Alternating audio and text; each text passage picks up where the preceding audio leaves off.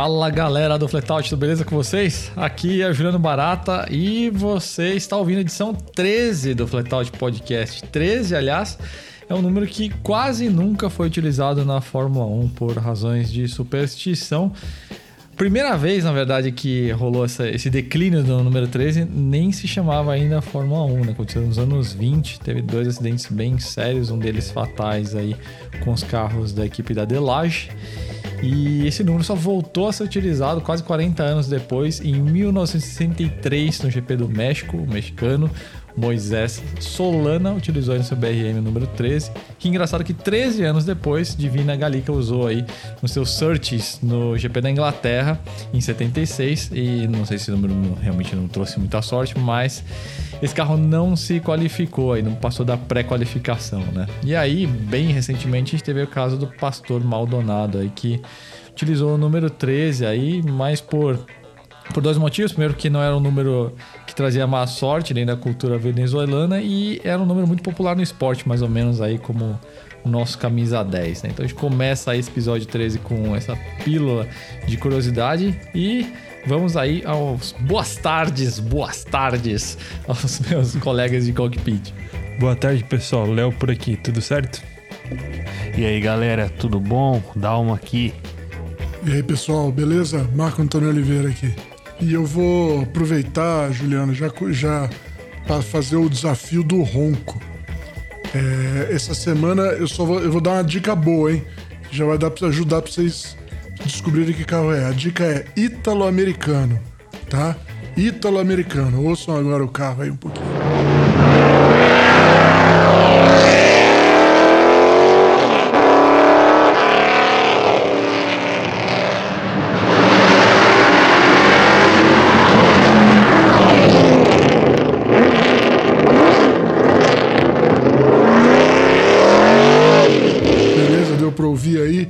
Tenta adivinhar que no finalzinho a gente volta com a resposta, tá? Boa, mal. Pessoal, é o seguinte, essa semana, para inaugurar o primeiro dos três debates que a gente vai conversar nesse episódio, é, a grande notícia no mundo automotivo né, é, foi a apresentação aí da sétima geração do Classe S da Mercedes, W223, né? Classe S sempre foi o flagship aí, né? Oficialmente desde 1972, mas tecnicamente desde 51 você já tinha o modelo 220 aí fazendo esse, esse papel aí, né? De sedã de, de alto luxo da marca. É, duas motorizações a gasolina por hora, né? A gente está falando da S500, um 3.0 6 em linha biturbo, 435 cavalos, e o S580 4.0 V8 aí, biturbo com 503 cavalos, né? Então, já se espera obviamente aí é, no futuro próximo versão híbrida e lógico, versão AMG, possivelmente trazendo aí até alguns recursos a mais é, em termos de, de tecnologia, né? Como eu falei, sempre foi o flagship em termos tecnológicos da, da Mercedes, né? Então sempre esse carro traz alguma inovação séria de tecnologia. Mas o fato é que uh, hoje a gente está aí no, no, no, no, processo de verticalização, vamos dizer assim, de, de, uh, de tecnologias sendo introduzidas em diversos veículos, de diversas categorias. Então Curiosamente, eu acho que nessa geração aí, vou apresentar para vocês os detalhes desse classe S, a gente tem um trabalho que é mais nos detalhes, né? E mais na experiência e em pequenas coisas do que em uma evolução mais macro, né? Começar a falar sobre a plataforma do carro, que é a plataforma modular MRA, agora uma evolução MRA, MRA 2, tá? É, essa plataforma, primeira versão, nasceu aí na geração atual do Classe C, o Classe S da geração anterior, que é o W222, ele utilizava uma, uma evolução da W221, que é um carro que nasceu em 2006, né? Então, o Classe S, de fato, ele estava estruturado em uma base um pouquinho mais cansada. Então, agora, finalmente, aí com uma plataforma modular, com uma presença enorme de alumínio. Então, é, em termos de, de, estrutura e plataforma, que sempre é bom lembrar, né? Em termos tecnológicos também está extremamente up to date, né? Como sempre tem duas versões, né? De trechos curto e longo. A gente tem aí mais é, 2 polegadas de entrechos em relação à, à geração anterior. Na prática, a gente está falando o seguinte: a gente está falando de 16 milímetros a mais de espaço para a cabeça dos passageiros de trás, né? E 41 milímetros de espaço a mais para as pernas. Então, o Classe S já é um carro, sempre foi um carro muito espaçoso, agora já virou mais um, um salão, né? Design, né, se a gente entrar nos detalhes é, técnicos da parte interna, que acho que é o grande destaque aí do Classe S, o design ficou mais arrojado aí na dianteira, tanto na dianteira quanto na traseira, né? O Classe S sempre prezou aí por uma proposta mais sóbria, mais conservadora. Eles trouxeram aí alguns elementos de design aí mais arrojados, que já foram introduzidos aí no Classe E e no E, né? Especialmente na parte inferior, ali no para-choque, né? Então ficou bem, bem mais esportivo, mesmo a versão não AMG, né? O que nos faz pensar para onde que eles vão trazer a proposta de design na versão AMG. Talvez nem mude tanto como foi na classe C, né? E a lateral tem um destaque bem interessante que é o vinco que subiu lá para quase em cima da linha de ombro do carro. Então foi uma solução que eu achei até criativa com um vinco duplo ali, né? Fica quase como se fosse um, um, detalhe ali de um, de um terno, foi uma coisa interessante. Traseira agora com uma proposta de, de lanterna horizontal leva um tempo aí para você se acostumar, especialmente se está acostumado aos últimos 20 anos aí de, de classe S, né? Em termos de tecnologia, Eixo traseiro esterçante, um detalhe bem interessante, em velocidades baixas até 10 graus de esterçamento. Então, realmente, tanto que o vídeo de lançamento da Mercedes eles mostram, é, porque é realmente escandaloso, é mais do que o dobro do que o normal desses veículos com esterçamento nas quatro rodas, né? Então, realmente para ajudar em manobra, baliza, esquina, enfim. E aí, em altas velocidades ele vira para o mesmo lado, aí num grau bem menor, né? É, ele traz uma evolução, né, daquele sistema de suspensão ativa, né, preditiva até, né, fazendo leitura aí da, da estrada imediatamente adiante para você ter um, um, ajuste de carga, de compressão, de retorno dos amortecedores, controlar e rolagem de carroceria, mergulho e, e compressão, né, da suspensão. Leitura aí de mil vezes por segundo, de acordo com a Mercedes. Eles chamam agora de E-Active Body Control, na verdade, E-Active Body Control, né? E, enfim, é a evolução da proposta do Magic Carpet Ride aí, agora já numa nova geração, né? Ele traz também aí o sistema semi-autônomo já de nível 3, então permite aí você dirigir até 60 km por hora é, em, em, estradas, aí sem interferência do motorista, mas isso depende muito de legislação, então vários países esse recurso não está liberado, tá? É, mas o carro já traz essa tecnologia. Coisa interessante é o coeficiente aerodinâmico escandalosamente baixo, 0.22. Então, mesmo com a área frontal um pouco maior, aí é, o veículo ficou realmente bem streamlined. Tem um detalhe interessante aí que ele utiliza o ar quente do motor para selar melhor as cavidades das rodas, né? Inclusive também pro underbody, então ajuda aí a melhorar o escoamento aerodinâmico. Eu não sei se exatamente isso contabiliza no coeficiente aerodinâmico, mas no fluxo seguramente contabiliza bastante. Mas quando a gente está falando de classe S, né? E essa apresentação é longa porque todo classe S traz esse caminhão de tecnologias, tem muitas coisas curiosas aí é, em termos de recursos, né? Em podcast a gente não consegue ver imagens, né? Mas você lembra aí do classe S anterior, já com aquele monte de tela, é basicamente aquela evolução daquele conceito. A gente vai falar sobre isso eh, daqui a pouquinho com os demais membros da equipe, né? Acho que as opiniões podem até se dividir, mas talvez todo mundo vá para o mesmo lado. Mas depois a gente fala da tela. Mas vamos para as curiosidades. Vai. Os bancos dianteiros, cada um deles tem 19 motores. 19. Fora os motores de ajustes e N ajustes possíveis, incluindo o encosto de cabeças, tem massageadores e ressonadores que também são utilizados aí pelo sistema Burmester, que chamou de 4D, com 30 falantes. Né? Então a gente tem aí uma experiência não só uh, do uso acústico né, da, da, desses falantes, mas também a gente há o uso da ressonância aí dentro dos bancos para valorizar, amplificar e fazer seus ossos aí reverberarem algumas frequências. Então, bem interessante. O carro traz, e aí entre as coisas realmente quase engraçados. Ele traz vários programas de bem-estar e massagem de 8 a 18 minutos. Olha o nome dos programas. Programas de massagem, tá? Então você consegue escolher aí vários tipos de, de massagem. Eu escolhi quatro aqui, tinha uns 20 ali, mas vamos lá, ó. Hot Relaxing Back Message. Message. Hot Relaxing Shoulder Message, ou seja, pode escolher entre uma massagem quente e relaxante nos ombros ou nas costas, apesar da conotação meio dupla tem Wave Message, Deep Waves Message, enfim. Inclusive, o sistema desses programas pode se comunicar com o programa de smartwatches que monitora a qualidade do seu sono. Né? Então, e aí, tem um detalhe que eu esqueci de mencionar é que esses massageadores também trabalham com o sistema de aquecimento do banco, então para soltar a musculatura e tal. Então o carro aos, aos poucos está se transformando em um spa, simulando aí a massagem com pedras quentes e, e o escambau, né? É, quando a gente fala de banco traseiro classe S, que também é sempre outro espetáculo, tem três configurações possíveis: o banco estático, com, já com espaço traseiro enorme, tem a configuração Comfort, que já traz aí uma amplitude de 19 a 37 graus de reclino do encosto, e tem a versão executiva, aí que você tem aquelas poltronas duplas individuais, né?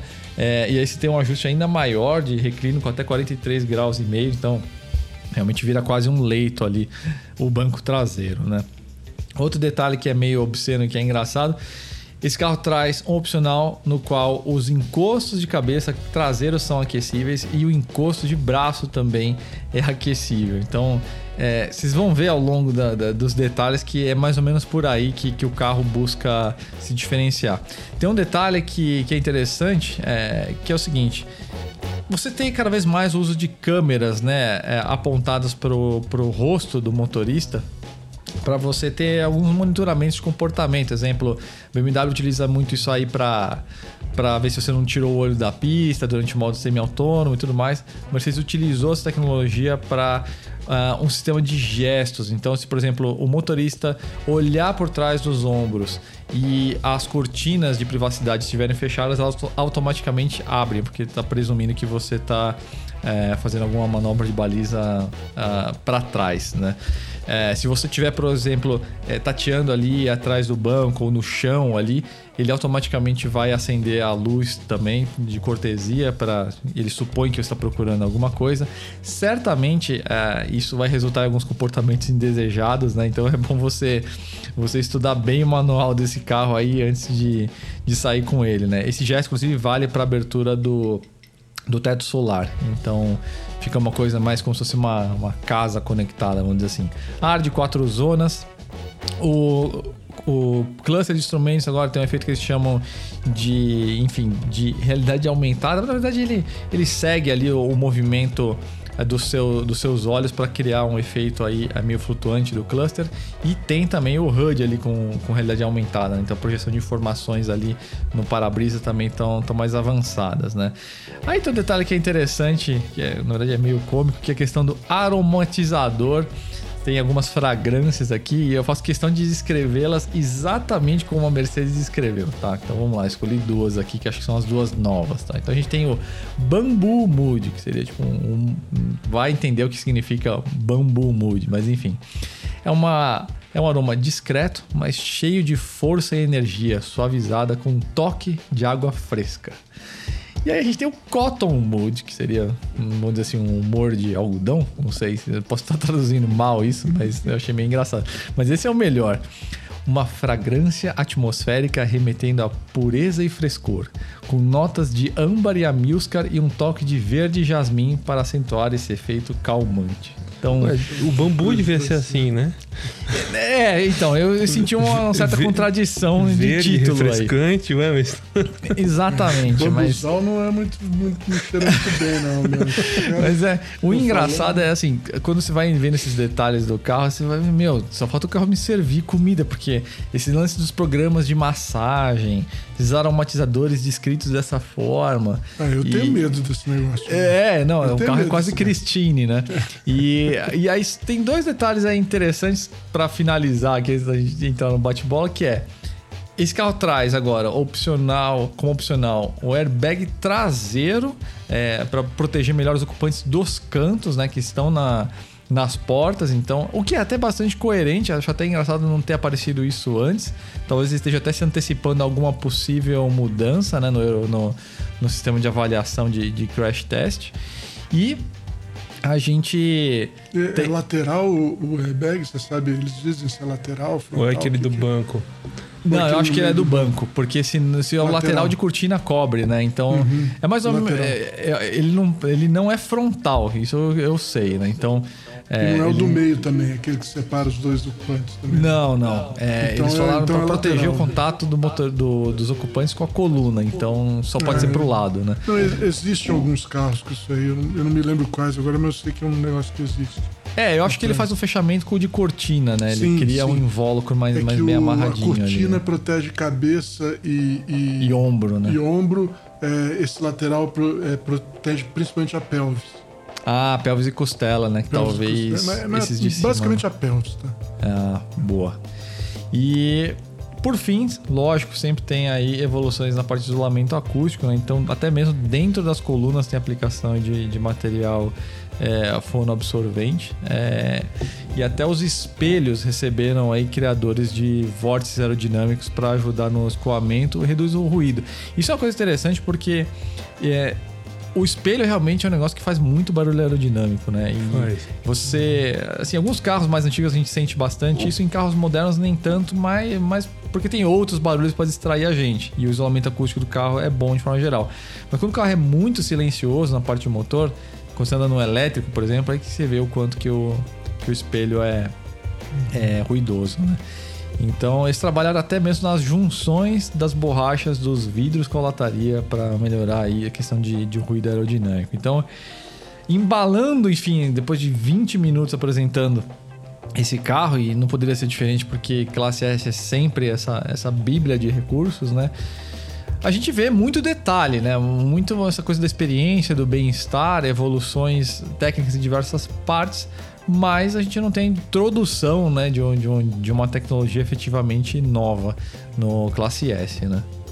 O que é estranho, porque o Classe S sempre foi aquele carro que você olha pra saber como vai ser o carro daqui a 20 anos, né? Que nem o pessoal, a gente sempre comenta no, no nosso.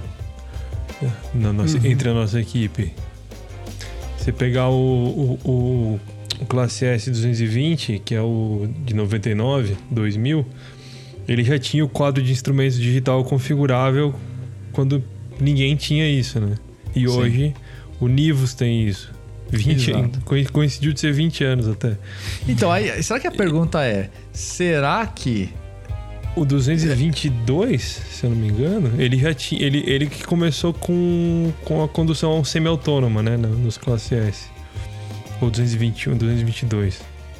Então, agora, será que, será que a gente tá falando de um carro que encolheu no arrojo tecnológico ou será que a gente tá chegando no fim da linha, vamos dizer assim? Tipo, não dá pra você. Não, eu, não acredito, não. Eu, eu acho que, que o que acontece assim, tem um monte de coisa aí. Primeiro tem a tem a, um freio estatal a, ao aumento, por exemplo, tecnologia de, de, de você é aquela história de você manter os motores agora são sempre não precisa nem falar é 3 litros turbo é, do- é 4 litros V8 turbo não muda mais porque por legislação chinesa e por emissão na Europa os caras são obrigados a, a- a manter esse tipo de, de coisa. né? Então esse é um lado, e desse lado aí não vai mudar. Né? O que vai mudar é, pode mudar é alguma coisa no sentido de ser híbrido, que deve ter também no futuro aí, alguma coisa, mas também que não é nenhuma novidade. Né? Então a gente, eles estão um pouco seguros nesse ponto aí, né? E outro é um pouco de, de não saber mesmo para onde ir. Eu acho que tem um pouco disso também. De estar um pouco perdido aí no. Porque você para pra pensar o tanto de, de energia que foi gasta em, nesse, nesse monte de, de coisa é, é, do tipo da massagem aí. Meu, é uma, é uma, uma energia assim incrível, né? De, de, de, de- eu, eu não sei para você falar ah, para onde que vai então. Eu não sei, mas não pode ser só ah acabou. Isso nunca acontece. Acabar, não tem mais para onde ir. Eu nunca vi isso acontecer. Eu não acho que vai acontecer.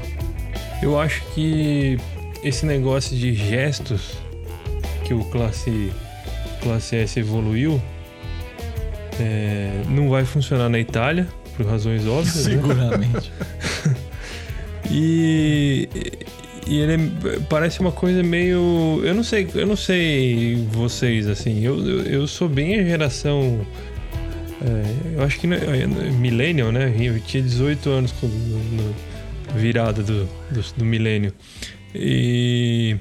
Mas eu não, eu não me, não me acostumei ainda a falar com máquina, a, a gesticular, a fingir que eu sou mímico, né? Ensaio de mímico. É, não, é um negócio que não. Parece que é mais exibicionismo do que. Do que. Parece que é mais demonstração, assim, uma firula para dizer que tem, do que uma coisa realmente prática. Parece procurar ativamente alguma coisa nesse sentido aí de novidade, né? É, e eu fiquei, eu fiquei, e eu fiquei pensando ali, tipo, é, o gesto um- é um gesto natural pra mim até olhar pro banco de trás quando tem alguém atrás, principalmente se for no caso, no meu caso tinha sempre a Letícia no banco de trás, né? olhar por, por cima do ombro. Aí você vai olhar por cima do ombro no instinto, ele vai abrir a cortina do carro. Ou, ou então Uhum. você vai, vai chacoalhar a mão na parte de baixo ali do console para qualquer coisa, para para tirar o farelo do que você está comendo enquanto dirige. Aí ele vai pegar e acender uma luz. É, é, eu acho. O cara vai dar aquela reclinadinha pro lado pra, pra dar um peido e vai acontecer alguma coisa no carro. É, entendeu? Tipo, você- ninguém dirige igual um robô. Eles estão tentando transformar. é, se o carro autônomo não vai, não vai chegar, então a gente vai, vai transformar o motorista num robô antes disso. Não, e outra coisa, inferir coisa no sentido de que a intenção do cara é essa. Quando começa a fazer isso, eu já, eu já me, me deixa, já me perdeu aí, cara. É. Quando começou a, ah, não, eu vou acender essa luz aqui porque ele está agora fazendo isso. Pô, bota um comando, cara. Eu, se eu quiser que acenda a porcaria da luz, eu acendo. É. Sabe? É- é- eu acho um pouquinho de exagero. Mas, mas, mas, assim, cara, essas- essa, o que me espanta nas, nos classe S atual, assim, não é nem isso. Eles continuam sendo um puta trabalho de engenharia detalhista pra caramba, uns carros, carros sensacionais, sem, sem sombra de dúvida, né? Mas eu, eu vou mais no. tô dois passos atrás. Primeiro, esses tecidinho quadriculado aí, que eles estão usando pra todo lado agora, essas telinhas de iPad pendurada pra todo lado no carro aí, é, eu acho isso tudo extremamente cafona, cara. É. É um negócio. Ó, que, isso, isso é um ponto que eu acho que, pô, gente. que eles pecaram. é... É, não é, é porque é, é todo esse monte de frescura aí, tudo bem, cara. Esses carros são, são para ser tudo, né? Tudo. Vamos botar tudo num carro só. Tudo bem, eu até perdoo esse monte. Eu não gosto, mas perdoo. Agora, essa cafonice, meu, olha isso aqui, eu falo, não vou comprar nunca um carro desse. É. Eu acho que assim, é, esse era um, um contraponto que eu ia fazer. É, o Classe S, enfim, o carro é, é uma limusine, né? Então Isso. é de se esperar o excesso. Eu acho que é, estranho seria se o carro não tivesse isso. Eu, É, por- eu achei esses- legal, por exemplo, o Bambu Mood e o, o Cotton Mood. Não o nome, né? Evidentemente, mas a função deles. É, eu acho que, então, por exemplo, esses recursos de gesto seguramente são todos configuráveis, né? Senão, realmente, na Itália as coisas iam ficar exponencial. o cara faz um gesto errado, aí o negócio mexe ou abre alguma coisa, aí o cara vai fazer outro gesto para reclamar daquilo e acontece outra coisa ainda. Então, seguramente na Itália não dá certo, seguramente tudo isso é, é configurável, né? Mas acho que essas coisas é meio que você, deve esperar de um, de, um, de um flagship de luxo, né? É, é frescuras É. exibicionistas, porque o carro é uma grande frescura exibicionista, então acho que é, é- faz sentido.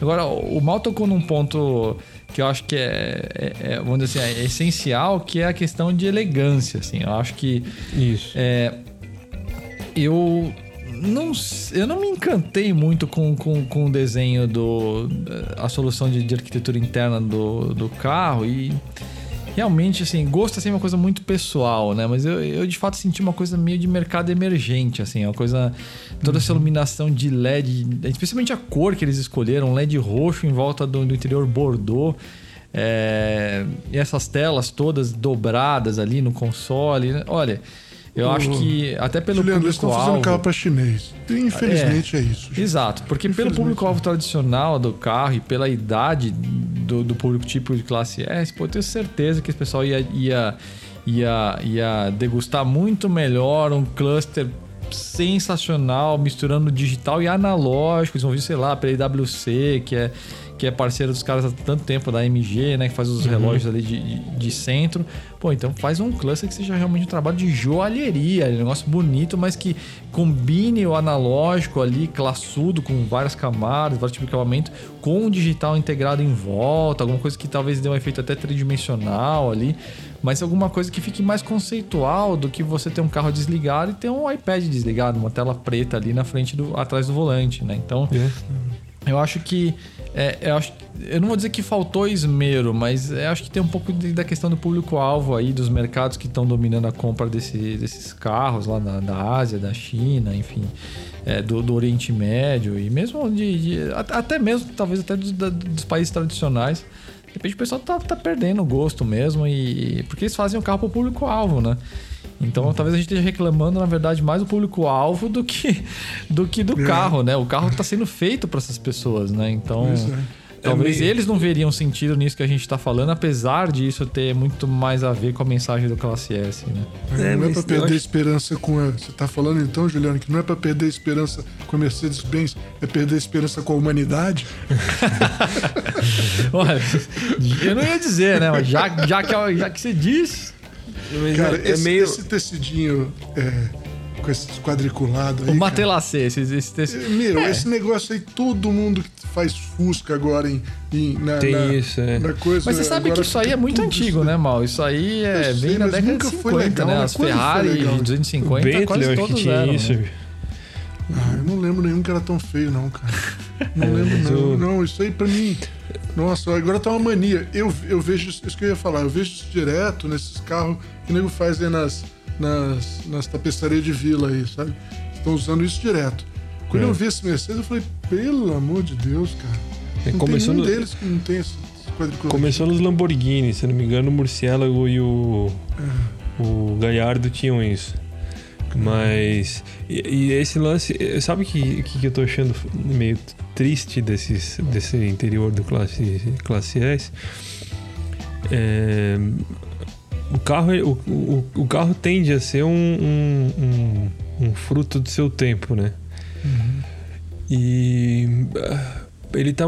Eu achei, eu achei. Me lembra muito a arquitetura contemporânea, cara. Aqueles prédios tem mais conceito do que. Tem mais forma do que função, tem mais. Tipo, é um. Ah, vamos. ah, a gente tem que ser clean. Parece que não é uma. É aquilo que a gente sempre fala também, não é uma coisa feita por, por, por uma, pessoa- uma decisão pessoal. É uma coisa decidida em comitê.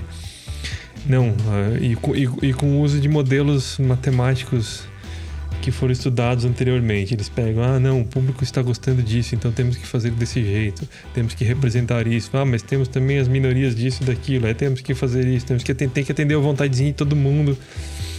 E aí fica um negócio. Fica um negócio sem, sem, sem personalidade, sei lá, um negócio que nem você tem.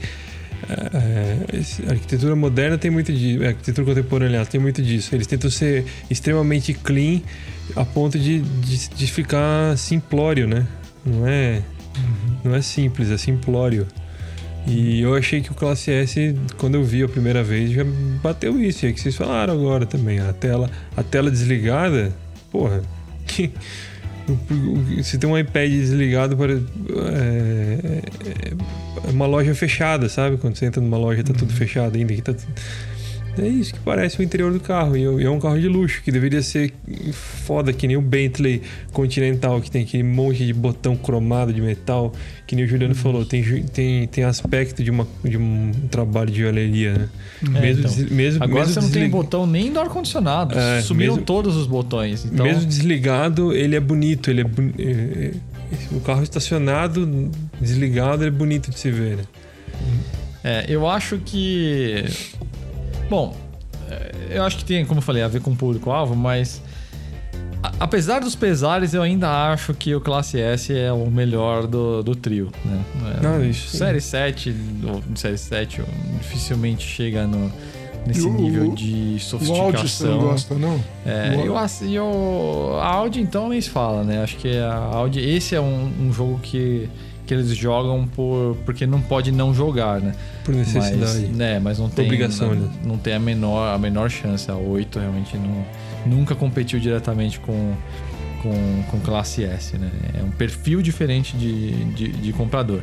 Mas, de fato, eu acho que assim, é, a Mercedes acho que ela perdeu só a oportunidade de ir para o caminho, opinião minha aqui, de ir para o caminho justamente traçado pela Bentley e pela Rolls Royce, né? De você ter um investimento qualitativo é, em, em- qualidade percebida, né? Então, muito essa coisa da paixão pelos materiais. Então, putz, o algodão que a gente usa, a espessura do nosso carpete, o trabalho de marquetaria, o trabalho de superfícies, o acionamento dos botões, O couro de 25 vacas. é, exato, o, o tipo do couro, o tratamento do couro, eu acho que todo. É, é, acho que esse tipo de lógico, todo esse trabalho de joalheria, de, de, de botões, de, de cluster de instrumentos, acho que faltou um pouco essa sensação de você estar num palacete, né? É, E eu acho que a proposta que você espera de um Mercedes é, é, no classe S vai nessa direção, né? Tipo,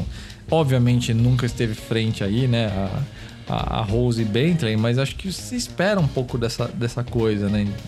Apesar do classe S se, sempre estar ligado aí a ser o flagship de, de tecnologia.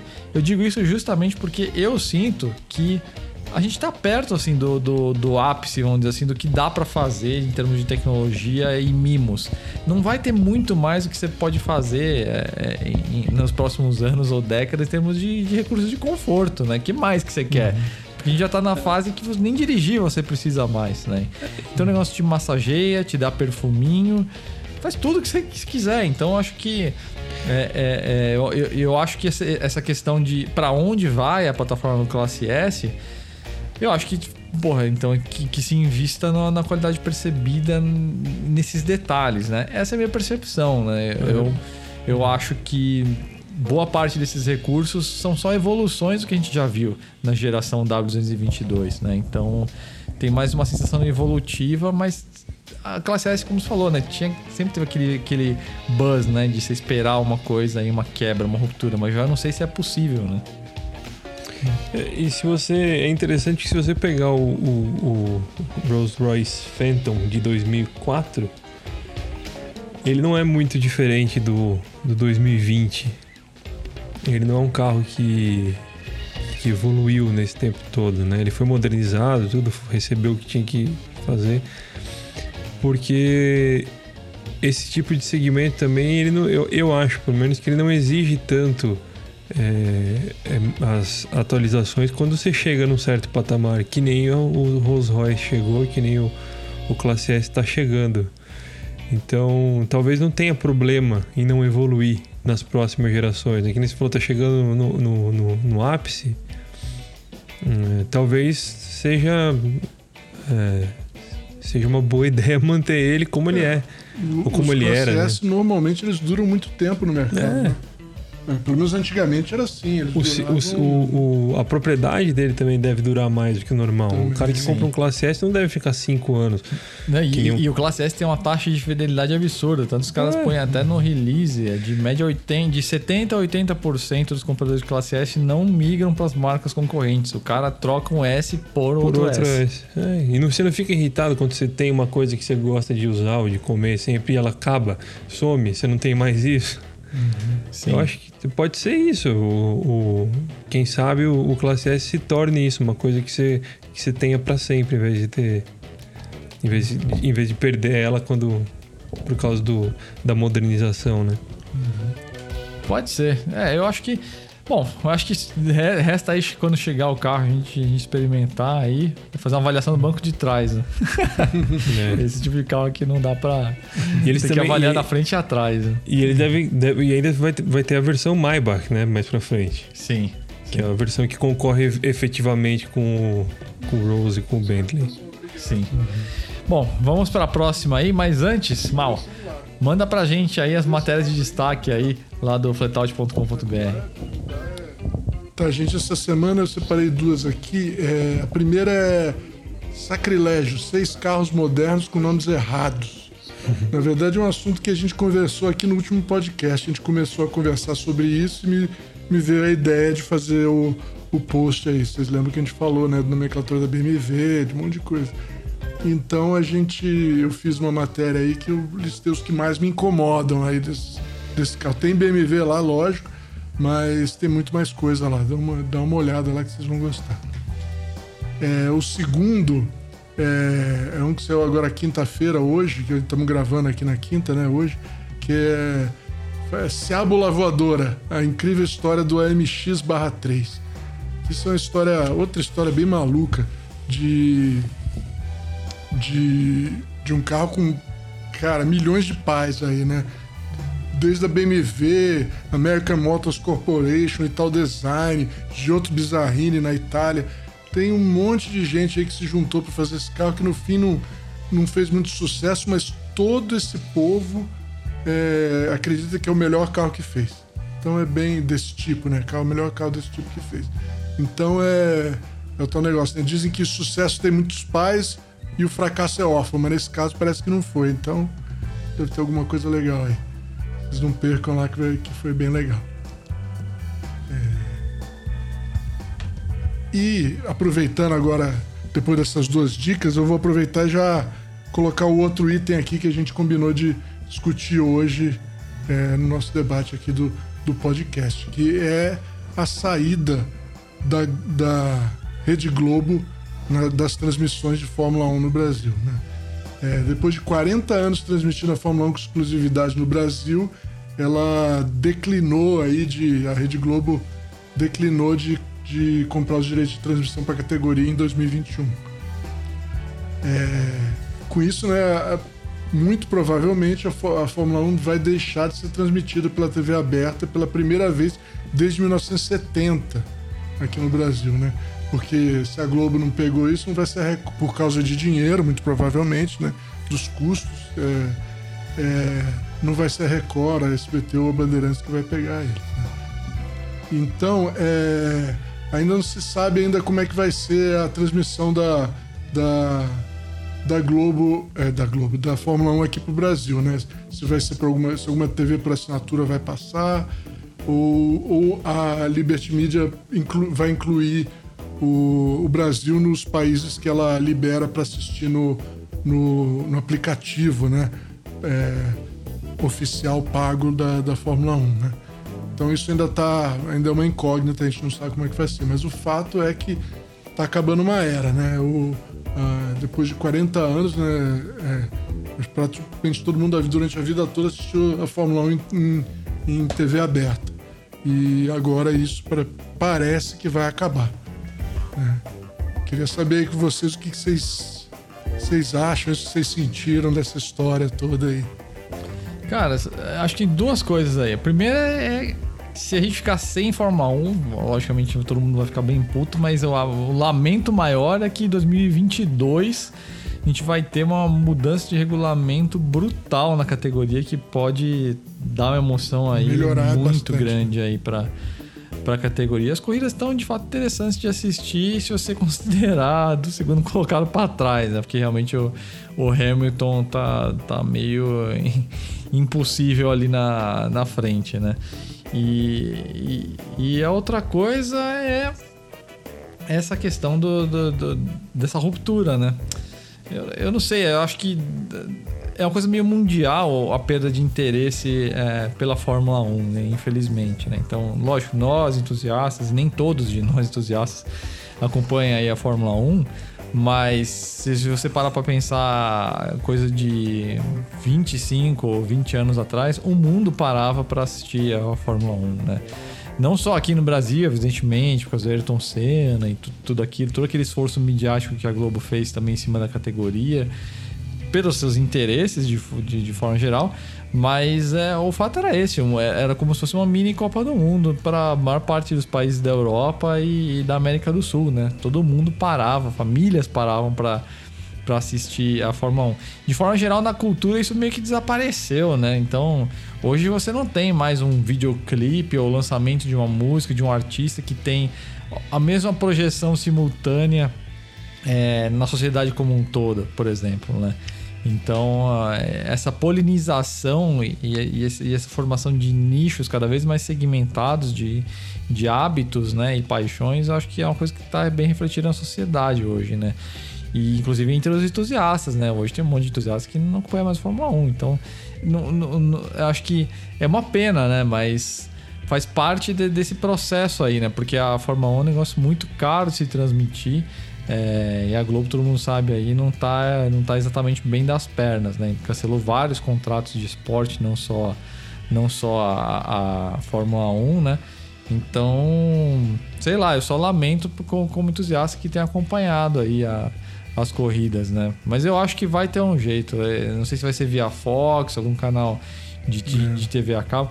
E acho que em última instância, quando a Liberty Media se ligar que, meu, vai ficar sem ninguém, é, acho que vai ter uma outra negociação aí com o canal canal fechado aí num, num, num- valor bem mais amistoso. Talvez até alguma coisa interaméricas aí com Fox, algo do tipo. É, eles. Eu. Na primeira notícia que. No dia que saiu a notícia, eles falaram que a, que a Disney, que é, que é a dona da, da ESPN e da Fox, estava só apenas monitorando a situação. Mas eh, tinha também essa especulação do streaming, né? Do, da, da Liberty Media, o oficial, que o Brasil só tem o, o, o live timing, né? O, os, os tempos por assinatura. E, mas não, é, não vai ser barato, né? E é engraçado que isso, se isso se concretizar, se a gente depender da assinatura da Fórmula 1, a gente vai ter. É uma, vai ser uma adaptação a essas, esses, essas micro bolhas que você, que você falou antes, Juliano. De. Que é isso que está acontecendo, né? Você falou que antes era um evento, hoje em dia a gente tem, tem muitos pequenos universos de cada um, né? A gente tem as suas bolhas. é, cada um tem suas bolhas de interesse. E eu, eu usando o, como exemplo da minha casa, por exemplo, é, minha casa mesmo, eu cancelei TV a cabo e agora eu assino o- os streams de filme, que é o que eu gostava de, de- de ter, e assinaria, por exemplo, o streaming da, da Fórmula 1 para assistir a Fórmula 1. Então eu criei uma televisão de bolhas, né? Dessas pequenas bolhas. Não, não me interessa mais o futebol, não me interessa mais o Silvio Santos, não me interessa o Big Brother, não me interessa nada. Só me interessa os filmes e a, eu, me fechei, eu fechei minha televisão numa, em pequenas bolhas.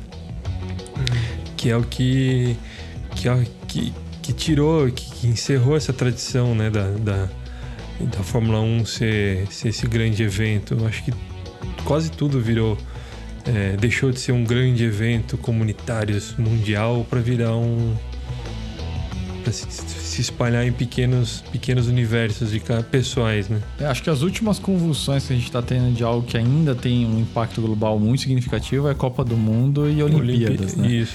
Acho que isso ainda. E Oscar, talvez, né? Talvez É, nem que- tanto. eu acho já, que nem inclusive. mais o Oscar, acho que é mais Copa do Mundo e É. Olimpíada porque mexe com, a- com, com nação, né? Com o país. É, eu acho que isso ainda cria essa unidade que faz. É. Faz todo mundo se mobilizar em torno da, da telinha, né? Isso. E, e outra ruptura importante que teve, que, anunci- que foi anunciada essa semana, foi justamente aí a Claire Williams, né? Que, que se resignou aí do cargo de, da direção aí da, da equipe, né? Dentro desse contexto aí da venda da equipe pro, pro Doriton Capital, né? Então, outra mudança bem dramática aí, né? É, eu acho que é uma situação mais ou menos parecida com a McLaren que vai ser, ou seja, o nome segue, mas todo mundo no fim sabe que não é a mesma coisa, né? É, assim, para mim, McLaren é Ron Dennis, o que veio depois é, é um pouco de, de história, né? E aí, quando a gente fala- de Williams vai ser um pouco vai ser um pouco isso, né? O nome segue, mas a gente sabe que, que o espírito não, não é o mesmo mais, né? Ficamos felizes pela preservação dos nomes, né? tanto no caso da McLaren, inclusive segue com a produção de carros de rua e tudo mais.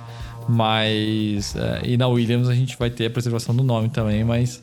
Mas é, é, é o, é o fim da era garagista ali, né? Então. É, os- o último garagista foi É, embora, o né? último. Porque a Ferrari é a mesma história, né? A Ferrari se transformou, o chamava a Ferrari de garagista. E, e é curioso que eu tava vendo aquele, ah, aquele- Naquela série Lendas da Fórmula 1 que a gente tá fazendo no site. O, o Frank Williams ele conseguiu ser ao mesmo tempo o primeiro, o, o último garagista e o primeiro, é, digamos, mega empresário da Fórmula 1, né? Porque é, quando, quando a Ferrari ainda era um, era um galpão cheio de, de, de, de sindicalista italiano. É, lá no, no interior da Itália. A Lotus era uma garagem na Inglaterra.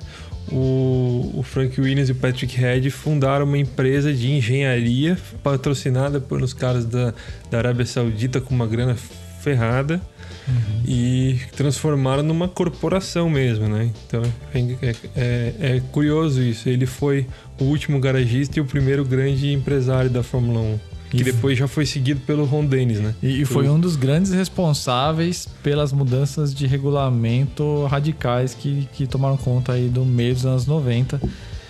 Por consequência direta da evolução técnica absurda do- dos FW14, FW15, que É, tinha que é- todo que é ref- tipo de tecnologia possível de suspensão aí, aerodinâmica. Isso, que é reflexo daquilo que ele montou lá no final dos anos 70, né? Exatamente. Uma empresa de engenharia, que é o que e o Ron Dennis Aliás, você falou, ah, preservou o nome. A McLaren, quando o Ron Dennis saiu, tirou o P4, né?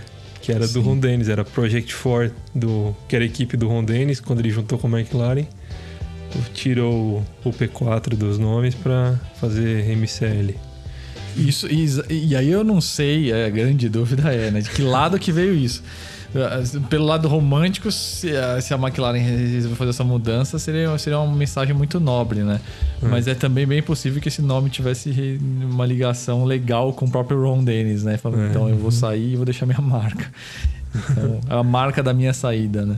É. É, mas é uma coisa muito louca. E- e aí você teve essa, é, toda essa evolução técnica dos, dos Williams, suspensão ativa, todos aqueles difusores absurdos e, e a suspensão trabalhando para você ter uma aerodinâmica absurda e tudo mais. Então é, é engraçado esse, é- é- é- esse universo de contradições, né? De, de antagonismos do universo Williams, né? Então, garagista, mega empresário, é, automobilismo romântico versus era super tecnológica, né? Né? E, é, e a equipe, putz, acho que é a equipe disparada que eu mais torço em toda a corrida. Pra, putz, fico feliz pra caramba quando vejo o Russell o- andando mais, mais ali na, menos atrás, né? Brigando com as, com as Alfa Romeo, até com a Ferrari, né? O que é muito engraçado. Eles de fato estão melhores esse ano que ano passado, que foi crítico, né? E talvez eles saiam, talvez eles saiam bem dessa aí. Vamos. É, é sempre bom lembrar aquela história da Brown, né? Que, enfim, era o maior underdog da história. Todo mundo esperava que o carro fosse, enfim, fechar o grid e fechou o grid, só que da outra ponta, né? então, é, vai que acontece alguma coisa, né? Basta ter um engenheiro ali liderando um projeto e ter uma sacada genial para para você ter um, um pulo, né? Mas tá cada vez mais difícil conseguir isso. E tem uma, uma curiosidade que me ocorreu agora. A Williams é. A Williams não, o Frank Williams, né? Foi a, a- o, o, o cara que mais teve relação com os pilotos brasileiros, né? Ele, o Frank Williams ele teve o José Carlos Patti na primeira equipe dele. Depois ele teve o, o, o Piquet, obviamente. O Senna. O, o Barrichello e o, e o Massa, né? Ele, teve, ele teve todos os, os pilotos brasileiros de maior destaque, maior projeção. Todos, todos os brasileiros que ganharam corridas, exceto o, o Emerson, O Emerson. passaram pela. Trabalharam com o Williams, com o Frank Williams. É, O Piquet não estava naquela viagem que o, que o Williams foi, é, bateu e ficou aleijado lá? Não, aquele lá foi o. ah, Como é que era o nome dele? Quem que tava com eles lá, né? Não era o Piquet? O Piquet não tava no carro de trás? Não, não, quem tava com ele era um projetista, eu esqueci o nome do cara. Ele, ele agora é comentarista da Sky Sports, eu acho. Eu esqueci o nome. O cara saiu. foi- o cara tava com ele, o cara contou a história.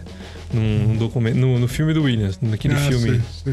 Uhum. que eles lavam roupa suja do- da família. É, esse- é, essa a Fórmula 1 hoje em dia, ela. Eu, eu acho que eu tenho a teoria, né, que em esporte dinheiro demais faz mal, sabe? Eu tenho essa teoria. O, o esporte sempre é mais interessante quando é. Quando tem ainda um pouquinho de amadorismo no meio, sabe? Quando fica totalmente profissional, acaba perdendo muito do, do, do charme do negócio, né? Mas. É, Eu acho que isso vale pra tudo, vale pro cinema, pra música, pra artes, pra É, mas criação, criações de mas- forma geral, né? É, o cinema mesmo tá talvez, acontecendo talvez, isso, né? Talvez, mas o, o no esporte isso aí bem, bem dá pra ver bem, cara. Como, como, como a gente sempre fala que e você pega, por exemplo, hoje é, onde tem as competições mais legais de mais legais automobilísticas, eu acho que tá no, no campo amador mesmo, desde track day até meu Os campeonatos você vê cada coisa né? legal. É, você Ah. vê cada coisa legal acontecendo. A própria 24 horas de Le Mans, a disputa, o, o legal da corrida é a GT, é a GT, É, GT né? GT Pro. Ô meu, você já viu uma corrida de, de é, old stock em Interlagos, cara? Sim. É, Pô, é legal pra caramba. E é tudo um bando de amador lá, cara. É. Todo mundo tá, ninguém ali tá ganhando dinheiro. Todo mundo tá, no máximo, patrocíniozinho pra, pra sustentar lá a operação e não, não ir à falência, né? Mas É. Permuta de alguma coisinha. É, ali, é, ali assim, os ponteiros, alguns ponteiros têm muito dinheiro. E, Uhum. e, e uma coisa só que ali é, tá virando frequência, uma discussão crescente entre os pilotos é que o espírito Dias de Trovão tá um pouco demais ali. Então. É, porque tem um problema nisso, né? É, tem várias disputas que realmente, assim, é, passa-se do, do, do, ponto ali de desconsiderar um esporte, né? Vira, uhum. vira bate-bate e tudo mais. E é um problema, pra, especialmente para quem não tem tanto recurso, né? Porque, cara, é. uma encostadinha, uma ralada, uma, uma esfregada de paralama dianteiro no traseiro ali, faz, faz custa aí sete paus, né? Fazer uhum. a lateral inteira do carro, repintar, adesivar guincho para lá, guincho para cá. Ah, uma puta, pegou torta. o diferencial, tem que soldar, não sei. Então é caro, assim, essa, esse uhum. espírito de, de trovão, né? Uhum. E, e, e, é isso é, em carro de turismo é muito normal o contato, mas é que ali tá tendo uma questão do contato intencional, né? Acho tá muito, aí, né? Aí que acho que tá o ponto.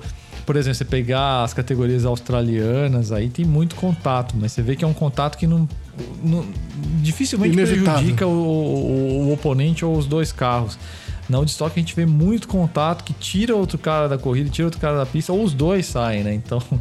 várias vezes não, não é lucrativo para ninguém. Mas ao uhum. mesmo tempo tem várias cenas. Outro dia eu assisti um vídeo que aconteceu, acho que no ano passado, uma disputa de três carros dividindo laranjinha. Acho que eu nunca vi isso na minha vida, né? Aí beleza, tava um encostado no outro ali, era uma situação dessas que eu falei, né? De, uhum. de você não ter prejuízo para nenhum lado, né? Então uhum. a categoria é, é sensacional. Mas é isso sumiu até do, do turismo hoje por causa da aerodinâmica, né? Os carros não só ganham muita velocidade de contorno, como também ficam muito sensíveis, né? Se encostou, uhum. quebrou ali um difusor, um, um canard, um defletor ali, já era. Você perde 3 décimos por volta, você tá fora da, uhum. da disputa, né? Então isso mata um pouco também essa, esse espírito aí mais combativo aí de, de corrida de turismo, né? Mas só para voltar para as vacas frias aí de, de televisão e, e, e, a Fórmula 1 a pena só é que, assim, da, saindo de fato, já, já, já tava convalescendo já há bastante tempo, né? Mas saindo de fato, assim, é, é um assunto que vai ficar ultra nichado aqui no Brasil. Vai tender a ficar mais nichado, talvez até mais do que a Fórmula Indy, né? Que, que ela vai seguir sendo transmitida, né? Então é. É uma pena porque isso deve afetar, inclusive, o processo de carreira de muitos pilotos, né? Porque, uhum. na verdade, é um efeito dominó, né? A gente está pensando aqui só como público, mas pegar o uhum. lado de carreira do piloto que está em categorias de acesso, enfim, família toda juntando a grana federal, que é muito dinheiro mesmo para quem tem muito dinheiro. Uhum. Isso deve prejudicar muito aí o processo de ascensão aí de, de pilotos à categoria, né? E a gente tem Os visto aí que tem uma geração se formando que está né? apontando para a Fórmula 1, né? Então isso deve ser uma consequência aí é, um pouco mais ardilosa aí para o esporte do automobilismo mesmo do Brasil de forma geral, né? E o você viu que o, a grande coisa da, da Globo lá para uma das grandes coisas, né, para ela realmente declinar, além de toda a situação que estamos no Brasil hoje, da pandemia e tudo, dessa incerteza, muita coisa de câmbio também, né? É. Só, só o, o, só em câmbios o contrato subiu 2,3 vezes o, o preço do, do, do, contrato, né? porque o contrato é em dólar. Uhum. E o contrato era de quanto tempo, mais ou menos? Vocês se recordam? O valor? Não, de não, quanto o, tempo? O prazo. Eu acho que é por ano, não é? é não, mas ano, o dólar mas não ele... dobrou de 2019 para 2020. Não, eles contratam de... O último contrato foi de 2015. Aí, ah, então, então dobrou então, Mas assim, ele paga por ano, mas ele fecha o contrato em 2015, né? Sim. Em 2015, o dólar estava 2,3 reais. Putz, tem. Né? Agora tá 5,60. 5,60. Então, mesmo que vamos dizer que não tivesse subido o preço, ele subiu de 15 milhões por ano para 22 milhões por ano, de dólar. É, Esse aumento, nominal tudo também, bem, né? mas. É um pouco menos. Mas... mas o problema foi o. Com o dólar junto, foi de. Em, em real, o cara fez. Aquele vídeo que você me passou, Juliana, eu vi lá, o cara fez o cálculo deu 34,5 mil milhões de reais, né? No, no contrato de 2015 foi para 116 milhões de reais hoje. Nossa. É. E aí com, com injeção de capital cada vez menor, né? De patrocinadores, porque uhum. a audiência e o interesse de fato diminuíram. Uhum. Não tem muito jeito, né, gente? Eu acho que faz parte do, desse processo aí de, de, de, de, nicho, vamos dizer assim, de perda de, de, de uniformidade do consumo da Fórmula 1 E é, eu nem sei se isso tem a ver com o piloto brasileiro ou não, na verdade. Eu, eu acho que não, porque é, a audiência do, da, da Fórmula 1 em 2019 foi, foi boa. Parece que ela tinha sido maior até que 2018. Mas eu acho que tem a ver com. É, é, a gente, a gente não, não tem como saber se que tá num período revolucionário, né? Um período de mudança até ter passado ele olhar para trás, né? Então, mas eu tenho a impressão, tudo indica que a gente está num período de mudança da Fórmula 1, de, de mídia, de, de tudo, né? De consumo de, de é, conteúdo, é, como se fala Media tanto ter feito hoje. um ótimo trabalho, aliás, né? Vamos, É, vamos lá, inclusive, nas redes sociais. Isso né? mudou muito. Você, você compartilhou no grupo no grupo dos assinantes, dos, dos Flat Outers, aquele vídeo do, do dos rádios, com os melhores rádios. Aquilo lá foi muito legal, cara. É, é- é um negócio simples, bobinho, assim, né? É uma edição que combina os melhores trechos de rádio da corrida, mas é muito legal de assistir. Sim. Principalmente porque tem o Kimi Raikkonen, né? Sim. Eu acho que assim, a Li- a Liberty Media tá fazendo um esforço muito legal de deixar a Fórmula 1 up to date, conectada com a É, internet. isso era uma coisa que fã fazia, né? Até É. então. E, agora são eles que fazem. E essa cultura americana é essencial, porque o americano sabe fazer espetáculo. Pô, Super Bowl, NASCAR, Indy, essa É, o proximidade motor- do atleta com os fãs, né? O e a Fórmula 1 motorsport mais. foi o contrário disso, né? Aquela coisa gelada, distante, isolada. Então a Liberty Media acho que está sendo muito saudável para a Fórmula 1. Por isso que eu estou esperando tanto essa mudança que ia vir agora em 2021, mas com essa questão toda de corona foi jogada para 2022, essa grande mudança de regulamento.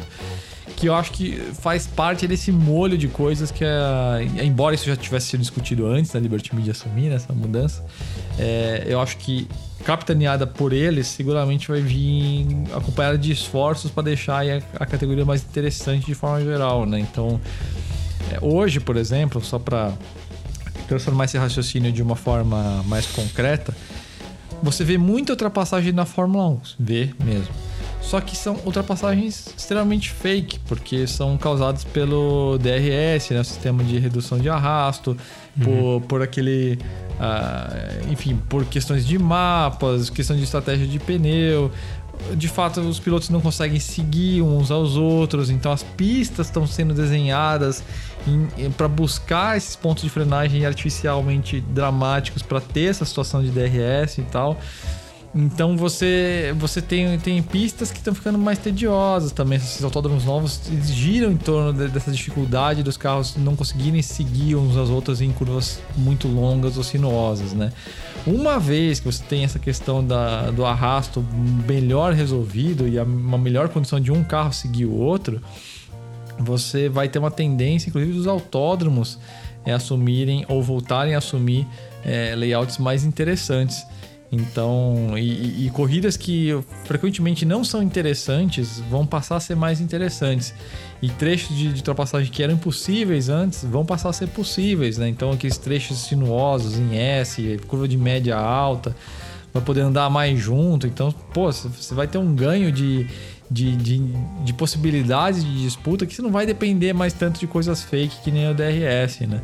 Então, eu, eu realmente anseio muito aí por essa categoria de 2022 combinada com, com esses esforços da Liberty Media de deixar a categoria interessante. Então, acho que fica até o. Não dizer nem apelo, porque, cara, os caras cagam dinheiro e não precisam da, da, da dó de ninguém.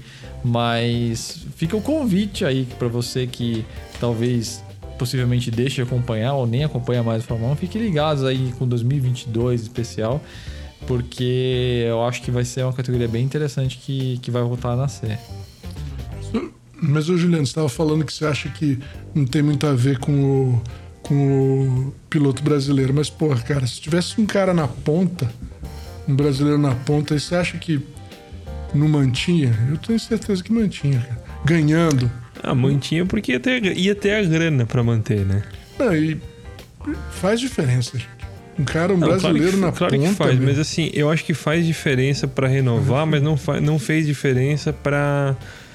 É, É, não é que não fez, não fez diferença para não renovar, né? Falar besteira, Não, é, mas, mas é, é, f- faria diferença, mas é, é uma coisa que não, não- não- a própria é, a Globo caiu numa armadilha também, né? Ela sempre dependeu muito de, ela nunca ensinou a gente a gostar do esporte, sempre gostar do vencedor.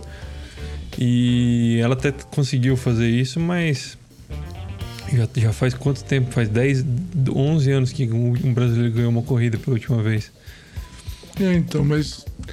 Cara, eu acho que a Globo não tem muito culpa disso, não. Isso é um negócio normal, cara. Eu acho que deve. Eu não tenho estatística disso, mas eu tenho certeza que quando tem é, o inglês ganhando, tem mais audiência na Inglaterra, quando tem o Não, americano. mas isso é Não, isso não tem nem certeza. dúvida. Isso é certamente tem. Mas eu acho que não, não- é, a audiência que teve no passado, por exemplo, não dependeu disso. Exato. Entendeu?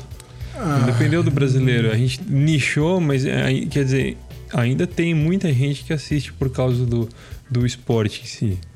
Não, sei, mas seguramente, esse, se mas esse pessoal um- sempre assistiu, né? Tem um Não, pessoal é- que gosta. Assim, a Globo, vamos lá, né? É o fanista como sempre. Então, lógico, se tivesse um brasileiro em condição de ganhar, ia ter, ia ter quadros especiais no esporte espetacular, ia ter aquela coisa do, de, de flashes em horário nobre, no Jornal Nacional. É, na Globo News, né? Então a Globo tem isso, né? Dar palco só pra quem tá ganhando mesmo, né? Então, é, acho que é, realmente é, ia ter um esforço de mídia maior que ia trazer um retorno de audiência maior, né? Só que com essa grana toda que tá custando pela questão Ah, do câmbio, não sei, não sei se ia ser suficiente, né? Mas seguramente a audiência ia ser maior. E a audiência nem tava tão em baixa, na verdade, né? Como o Léo falou, em Não. 2019 a audiência foi, foi significativa, né? Mas Diz que a Globo não pagou uma das parcelas da Copa do Mundo sobre dessa. não sabia, não. Ela Não sabia. não. não pagou uma. Tá, tá em risco. Tá em risco, né? Ela, na verdade, ela tem dinheiro. Ela tem dinheiro em caixa guardado.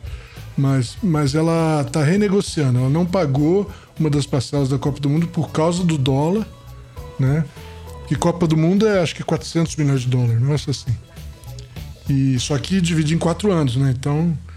É, Olha só, os caras deram. deram é, e eles deram balão e estão renegociando, porque diz que, tá, mu- que com a virada do dólar ficou inviável pagar. É, então acho que não ia ter, não ia ter piloto brasileiro vencedor que ia resolver esse, esse embrólio, né? Mas com certeza ia ser ia trazer mais, mais interesse. Enfim, tem pilotos brasileiros aí que estão estão para despontar em uma, uma o, ne- categoria o de neto do elite, Emerson né? tá lá, né? Na- Desculpa, não, não ouvi. O neto do Emerson tá na Haas. Sim, tem O, eu não lembro se é o Enzo ou o Pietro. tem o Sete Câmara, tem, tem, Tem uns nomes aí que Câmara. estão que aí a caminho, né? Então vamos ver, né? Quem sabe, quem sabe futuramente, ou talvez até é como eu falei, né? Talvez quando vira o choque aí do putz, não vai ter Fórmula 1 transmitida em televisão no Brasil, a Liberty Media talvez faça um pacote mais aprazível para alguma transmissão de TV a cabo, enfim.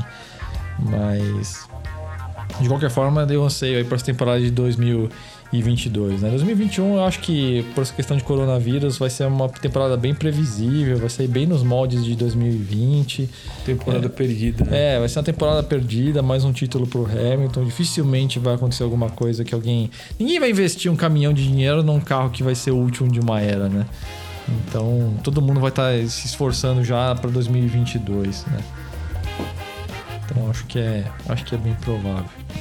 Mas, bom, vamos, Léo, manda pra gente aí as, as matérias de destaque aí do fletout.com.br com uma observação que o Dalmon foi abduzido por um alienígena que desconectou da, Sumiu. da, da gravação aqui. Pelo menos eu não tô vendo ele aqui, né? Mas depois a gente vê o que aconteceu com ele. É, ele mandou uma mensagem, agora ele caiu. A internet dele parece que estava com problema, ele não conseguiu conectar. As minhas, as minhas duas matérias dessa semana é, são as que eu fiz na quarta e na quinta, deram um trabalho legal, mas ficaram muito boas. É, a- em especial a história da Kombi V8, é, uma Kombi V8 com modestos mil cavalos do Renato Pompeu, lá de Cascavel. É uma Kombi relativamente conhecida aí pelo pessoal que, que acompanha a arrancada, porque ele está fazendo ela desde 2003, mas ela já rodou, ele, ele, é, ele é engenheiro mecânico também. E então ele tem um ele fez um projeto com o planejamento de um engenheiro mecânico, né? E, e essa Kombi é um sonho de 40 anos. Ele conta que, que conheceu teve relação com os motores V8 quando quando era moleque. Tinha a Kombi como um ideal de liberdade da geração dele. E, e, um dia ele imaginou uma Kombi com motor V8 e tentou fazer e depois de 40 anos ele realizou e chegou aos mil cavalos com ela. Então essa história está contada em detalhes nessa matéria do Flatout Street dessa semana. E a outra é o guia de compra do Chevette, agora da fase 2, também conhecido como Chevette Bicudo Chevette Pontiac, que eu continuo a série do, do Chevette explicando todos os detalhes. Conversei com aquele bando de cheveteiro maluco que conhece tudo do modelo, que decora o número de chassi e, e posição de parafuso de roda. E para fazer esse guia para ensinar todo mundo tudo que precisa fazer, o que, que tem que prestar atenção, como não ser enganado, como procurar um carro bom. Tá tudo lá no guia de, no guia de compra. As duas matérias ainda estão na home, se acessar sexta-feira, final de semana, vocês vão encontrar elas lá. Aliás, vale Kombi lembrar, hein, V8. esse guias de, esses guias de compra, a gente já tem uma porção publicados, um melhor que o outro. Tem, cara, tem de tudo, né? 1.5R, Tem. 1.6R, Uno Turbo, BMW M36, é, E36, M3 americana, M3 europeia, 325, Focus, K. 328, K, Focus. Gente, tem, É. tá ficando espetacular. Assim, uma detalhe aqui, o Gol, GTI. Gente, muita coisa legal. Tem Então, para turbo.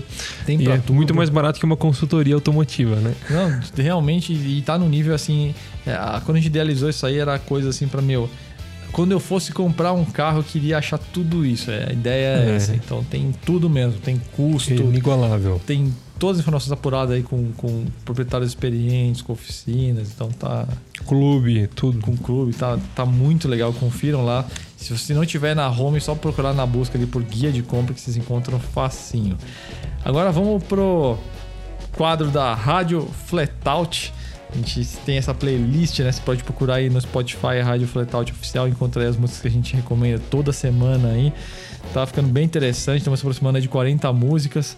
Só botar ali no shuffle ali pra tocar, ou mesmo bota pra tocar direto na ordem, que a gente sempre coloca as músicas novas primeiro, então ela tá sempre mudando a cara da playlist aí para vocês curtirem e degustarem. É, eu vou começar aqui com a minha sugestão, homenagem aí a um um amigo guitarrista que tocou comigo aí, que faleceu há alguns meses, o Luiz Felipe Figueiredo, conhecido como Dida entre, entre os amigos mais próximos, trabalhava na Volkswagen, ali na assessoria de imprensa, né? E a gente tinha uma, uma banda aí de, de rock um pouquinho alternativo. Então a música que eu, que eu escolhi hoje é uma homenagem a ele, porque é a música que a gente usou aí para abrir aí alguns poucos shows que a gente fez. É American Girl, do Tom Petty and Heartbreakers, é a música do mesmo é, álbum né, de estreia de 76. É, se você acha o Strokes criativo, recomendo que você ouça essa música com mais atenção, que vocês vão ouvir a Last Night aí plagiada criativa melhor. A Last Night plagiando criativamente aí a American Girl aí na, na composição da linha do arranjo, né? Well,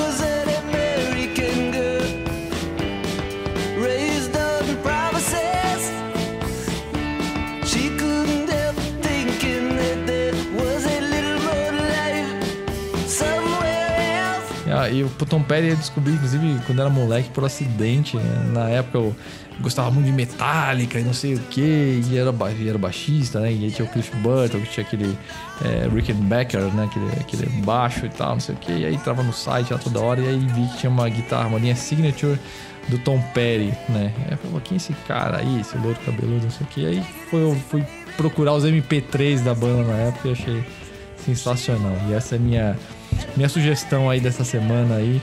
Um grande abraço aí, Dida, esteja onde você estiver. A minha escolha dessa semana, ela. Eu tô, eu- as últimas três escolhas foram influenciadas por outras pessoas, essa também vai ser. É, eu gosto muito de viagem de carro, né? Sempre gostei, sempre viajei muito com meu pai, com minha mãe, com família. E durante a pandemia, agora recentemente, eu fiz uma viagem 700 quilômetros ida e volta. Foi um bate e volta, na verdade. De Ubatuba até São Paulo, que eu tinha que ir até a casa do Juliano buscar o microfone pra gente poder começar o, o podcast. E, e eu fiz essa viagem com a, com a Letícia. Eu falo muito da Renata, mas a Letícia é minha filha. Ninguém conhece ela ainda. E foi uma viagem muito legal. A gente foi conversando. um tipo de viagem que, que marca a gente, né? E na volta a gente voltou. A gente, a gente foi conversando na ida e voltou ouvindo a discografia do Arctic Monkeys, porque eu precisava. Queria encontrar uma música que eu não lembrava o nome. Ela é uma das, uma das bandas que ela mais gosta e a gente ficou ouvindo todos os discos. A música que eu queria não é essa que eu vou sugerir, mas é uma música que ela gosta, que eu gosto, que eu ensinei ela a tocar, que ela aprendeu a tocar. É Are You Mine, do Arctic Monkeys, do quarto disco dele, se não me engano, AM.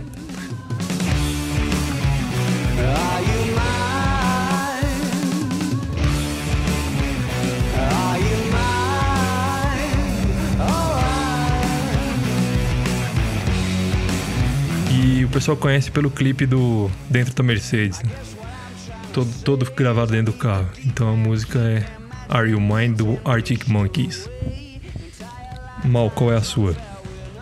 Então, gente, essa semana eu vou. Eu, eu- vou repetir o artista, cara. Vou dar outra música do Neil Young.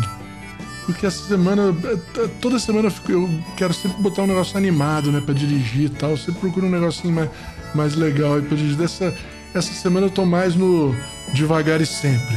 Então a música é Long May You Run, do Neil Young. Que é uma música que ele fez, na verdade, é um requiem não para uma pessoa, mas para o Buick dele, para o, o Rabecão Buick, né? um, um Hearst que ele tinha que morreu em um, em um desses caminhos dele por aí. Eu acho essa música sensacional, a letra é incrível. A maioria do pessoal que ouve pensa que é sobre uma pessoa, né? Porque ele fala Long May Run, né? Mas na verdade é sobre um carro. Né?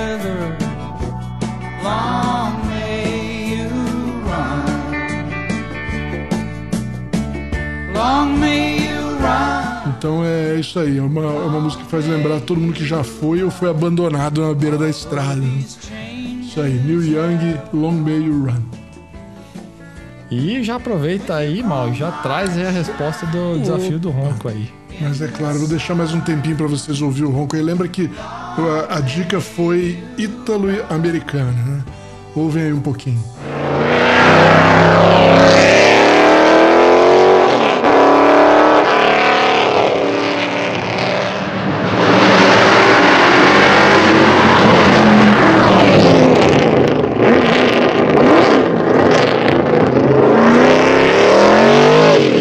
Bom, o carro, gente, é um Bizarrini, um Bizarrini 5300. É, na verdade, um, um- o ítalo-americano, porque o motor que vocês estão ouvindo aí é um Chevrolet Small Block de Corvette. 5300 é, é a cilindrada, né? É um 327 de Corvette da época. É, só que no Bizarrini ele tinha quatro Webers, né? é, é, deitados num coletor Cross Run e, e com escapamento totalmente diferente. Por isso é um, é um pouco diferente do que a gente está acostumado a ouvir de dar um, um barulho mais italiano aí no motor americano. Mas é isso aí. Bizarrini 5300 GT Estrada. Um verdadeiro híbrido esse, né? Um isso Corvette que gesticula quando anda. É isso aí. É isso aí. Bom, gente, com essa aí a gente vai se despedindo da edição 13 do podcast. Obrigado aí a vocês que, que nos acompanharem mais nessa jornada aí. A gente se, se vê, ó. A gente. Vocês nos ouvem na próxima semana. Valeu, galera. Até semana que vem. Um abraço, pessoal. Até semana que vem.